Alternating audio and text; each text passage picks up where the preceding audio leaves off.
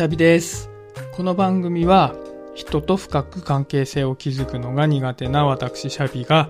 どうしたら人と人がつながれるのだろうということについて考えていくラジオ番組になっております。はい。ということで今日もおしゃべりしようかなと思うんですけど、ちょっとね、今、時間がかなり遅くて、家族を起こしてしまってはいけないので、結構声を潜めておしゃべりをしてるんですね。でもし聞きづらかったら申し訳ないと思うんですけど、この調子でおしゃべりをさせてもらおうかなと思います。でね、今日ちょっとお話ししたいのが、持ち味についてなんですよね。人間関係において、自分の持ち味ってどこだろうってことを考えたときに、皆さん、あ、ここだよっていうのってわかりますかね？自分の持ち味ってどこだと思います？例えば、週末にね、誰かとお食事の約束をしてるとするじゃないですか。で、お食事の約束をしているということは、相手は自分と会いたいと思ってくれてるわけですよね。で、自分も相手と会いたいと思っていて、お互いに会いたいから会うわけじゃないですか。で、その時に、相手が自分と会いたいって思っている理由って何なんだろうなっていうことについてちょっと考えてみてほしいんですね。これ結構むずくないですか？質問しといてなんなんですけど、僕もね、これパッと思い浮かばないんですよね。で逆にね、じゃ週末誰かと食事をする約束をした時に、その人に会いたいって思う理由って何ですかね？なんかこっちの方がやや分かりやすかったりしません？あの人と話してるともう全然話が尽きなくて楽しいんだよねとかあの人のちょっとした仕草でほっこりするんだよねとかちょっと天然ボケなのが和むからやっぱりね会いたくなっちゃうんだよねとかいろいろねその人の持ち味が浮かんでくるような気がするんですよねでもやっぱり自分は自分と話さないからパッて持ち味が浮かんでこないような感じがするんですね。でも、じゃあ自分と接している、まあ、お友達なりなんなりの持ち味を考えた時に、一つ言えるのは、必ずしも相手の長所とは限らなかったりしません？持ち味ってストロングポイントとは限らないような気がするんですよね。例えば天然ボケってその人がいるだけで輪が和んじゃうからもう必ずねいてほしい存在ではあるんですけどそれ自体ってウィークポイントじゃないですか。素でボケてるわけですから。でそこから思うのは人それぞれ絶対に持ち味はあるんだけども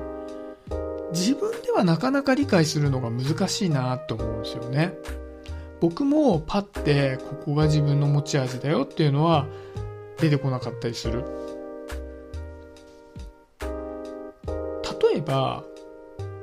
老舗の和菓子屋さんの羊羹と地元のおばあが趣味で作ってる羊羹があったとするじゃないですか。まあ両方ともお店だったとしてね。でやっぱりね老舗の和菓子屋さんの羊羹は食べるとそうそうこの味なんだよ。やっぱいつ食べてもうまいなみたいな感じで安定感があるんですよね。やっぱ老舗の和菓子屋さんで背負ってるものも大きいから、まあ、味がね毎回毎回違うんじゃいけないから中に入れるお砂糖の分量だとか何だとかってのはもうきちっと決まっていて必ず同じ美味しさを味わうことができる。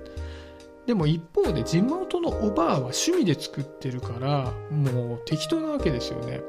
なんか砂糖も目分量で入れちゃうから今日ちょっと甘くないこのようかんみたいな時もあればあとめちゃくちゃ余計なことしちゃって庭で採れたカモミールかなんか入れちゃったりしておこれハーブ入れたらちょっと匂いが強すぎるでしょみたいな感じでこうおばあの羊羹っていうのは全然安定しないわけですよね。その都度その都度ちょっとずつ味が違ったりしてたまにもう本当にこれだけはやめてくれっていう余計なものまで入っちゃったりなんかして。でもやっぱりなんかこのおばあの作った羊羹食べに来ちゃうんだよね。なんかそういうこともあるような気がするんですよね。だから、まあ、大切なのは安定的なこと自体が持ち味なんであればそれはそれで老舗和菓子屋さんの羊羹パターンでいいとは思うんですけどもしかしたら地元のバーの趣味の羊羹的な良さが自分にはあるかもしれないですよね。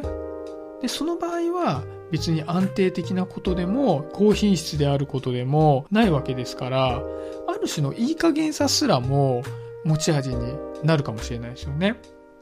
でも、ちょっと抽象的な話になってしまうんですけど、ここで外しちゃいけないのは、羊羹であることだと思うんですね。このおばあが羊羹以外のものを作り始めたらいけないって思うんですよ。ある日またあのおばあの羊羹食ってやるかって言って行ったら出てきたのがシュークリームでしたってなるとこれはがっかりじゃないですか。いや僕はおばあの羊羹を食べたいんだってなるじゃないですか。でその時に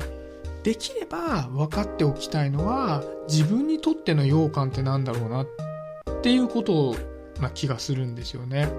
やっぱり僕はこの番組でも人と人がつながるにはどうしたらいいのかみたいなことを考えていきたいなって思ってるのでで人と人がね僕が誰かとつながっていくためにはやっぱり僕はその人にとって一緒に話していて楽しいなと思ってもらえる存在になりたいですし、こういう音声配信をしていてもね、あ、やっぱりいつものシャビだと思ってほしいわけですよね。でもやっぱり、こうやってもう250回以上喋っていても、僕にとってのね、羊羹がちゃんと分かってるかっていうと、なかなか分かってないところがあって、それでもね、やっぱり自分の羊羹の輪郭っていうのを少しずつでも分かって人と接していけるようになれば人とねつながりやすくなるんじゃないかななんていうふうに思うので今日はね自分にとっての持ち味は何かなっていうテーマでお話をさせていただきました。はい今日はそんなところで終わりにしようかなと思います。今日もありがとうございました。シャビでした。バイバーイ。